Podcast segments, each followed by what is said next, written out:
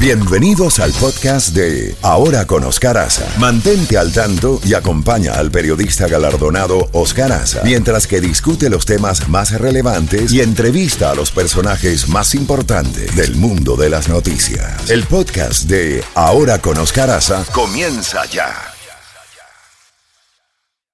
Bueno, son las 8 eh, y 59, las 9 de la mañana. 9 de la mañana ya tenemos en la línea al doctor Eduardo Araujo Pradere, profesor de física y astronomía del Miami Dade College. Profesor Araujo, muchísimas gracias por acompañarnos en la mañana de hoy. ¿Qué significa el éxito de esta misión de estos dos astronautas del SpaceX eh, con este amarizaje eh, de los astronautas, un final feliz, lo que vimos ayer, de esta eh, inversión compuesta de la NASA y el sector privado. ¿Y cuál, es, cuál ha sido la idea de, este, de esta misión? Buenos días. Buenos días, Oscar. Muchas gracias por la invitación a compartir contigo estos minutos.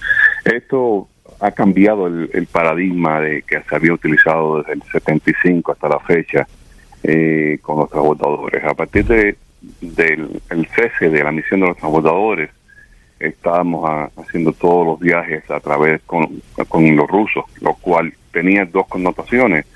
Eh, la primera era que desde el punto de vista económico nosotros teníamos que pagar por llevar a nuestros especialistas a la Estación Espacial Internacional. Y la segunda es que nuestro desarrollo eh, como potencia espacial se había detenido. Ahora, con el esfuerzo de la iniciativa privada, hemos retomado el papel que nos corresponde en, en, la empresa espacial. Estamos de nuevo transportando nuestros especialistas, nuestros cosmonautas, estamos de nuevo desarrollando tecnologías nuevas y es interesante que esta primera y muy exitosa misión haya terminado con un amarizaje, que el último ocurrió en 1975. Es una otra manera de, de desarrollar las misiones. Y esto abre este éxito abre eh, la posibilidad de próximas misiones en muy corto tiempo, de hecho, e incluso por primera vez en la historia eh, para nosotros eh, el turismo espacial. Llegaremos a colonizar la Luna como primer paso y posteriormente la gran el, el gran y ambicioso salto de empezar a colonizar a Marte.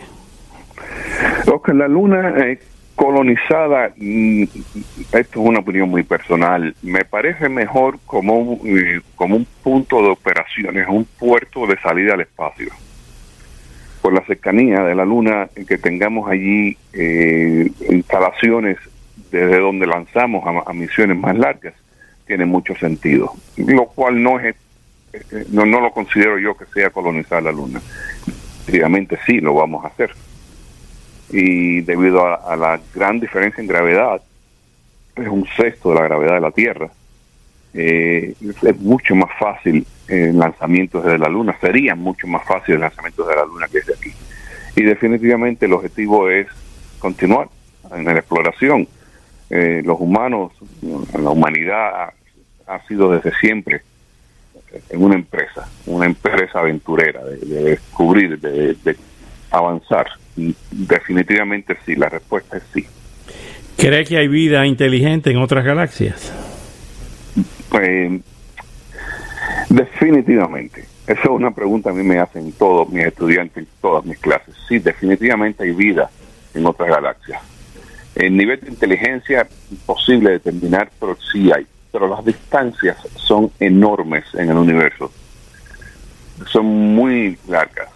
Eh, y incluso si nos moviéramos a la velocidad de la luz, nos tomaría muchísimo, muchísimos años en llegar a otras galaxias. Morimos en el viaje. ¿Perdón? Morimos en el viaje. Habría que, tendríamos que hacer generaciones en el viaje. Ya. Bueno, eso ya pertenece casi a la ciencia ficción, ¿no? Casi.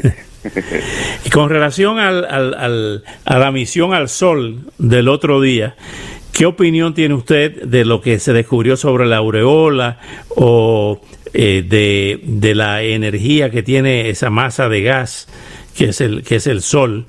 Eh, ¿Y en qué medida nos afectan esas explosiones solares y los más recientes descubrimientos sobre el Sol. Hubo una nave europea que llegó, es la que más cerca ha llegado. Ok, me encanta la pregunta porque esa es mi especialidad como científico. Yo me dedico a lo que se llama mal en español clima espacial, space weather, eh, que es la influencia del Sol y del medio espacial sobre la humanidad y el planeta. Estas nuevas imágenes y descubrimientos eh, del Sol nos ayudan muchísimo a entender cómo funciona, cuál es la mecánica, cómo es la superficie. Eh, por ejemplo, hay uno de los eventos que nos afectan directamente se llama CME, CME, Coronal Mass Ejection. En buen español, eyección de masa coronal. Tenemos que entender los mecanismos de eso para poder prevenir eh, la influencia el impacto en el planeta. Este tipo de misiones, que no sería la última, por supuesto, nos ayuda mucho a entender. Eh, los descubrimientos han sido maravillosos, han estado a tono con lo que conocemos de la estrella eh, y, y vamos a continuar. Ahora bien, esas explosiones de, del sol que afectan las transmisiones de satélites y las transmisiones de radio, eh, ¿a qué se deben? El todo, el mecanismo de base es el campo magnético del Sol. El Sol es una enorme bola de gas rotando. Debido a que es gas, en la rotación, la velocidad de rotación es más alta en el ecuador que en los polos. Y las líneas del campo magnético del Sol se van a se empiezan a torcer, a retorcer, hasta que llegue un momento que se rompen. El plasma, que estas líneas del campo magnético tienen dentro de las bolsas que ellos, una manera de decirlo, que ellos forman, de, buenas a primeras es eh, liberado hacia el espacio. Estas masas de plasma, que son varias veces, el volumen de, de ese plasma es varias veces la masa de nuestro planeta, por ejemplo, vuelan a, viajan a una velocidad muy alta, eh, con una temperatura, y entendamos temperatura en este contexto como la energía del plasma, muy alta. Cuando eso llega a la Tierra, interactúa con el campo magnético de la Tierra y afecta directamente a la ionosfera, la única capa cargada de la atmósfera terrestre es ahí donde se eh, afectan las comunicaciones, se afectan, por ejemplo, los sistemas de navegación, lo que se conoce como GPS, eh, se inducen corrientes que se llaman GCI, eh, corrientes inducidas desde tierra, y han ocurrido accidentes tecnológicos bastante serios.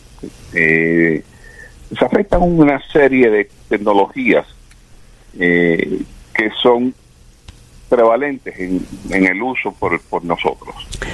Esa es la importancia de conocer y tratar de predecir cuando van a ocurrir.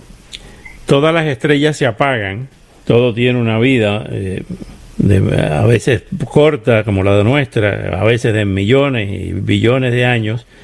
Cuando se apague el Sol, el día que se apague este Sol, se termina nuestro sistema solar, o sea, se termina la galaxia. El Sol está en estos momentos en la mitad de su vida aproximadamente 4.5 billones de años.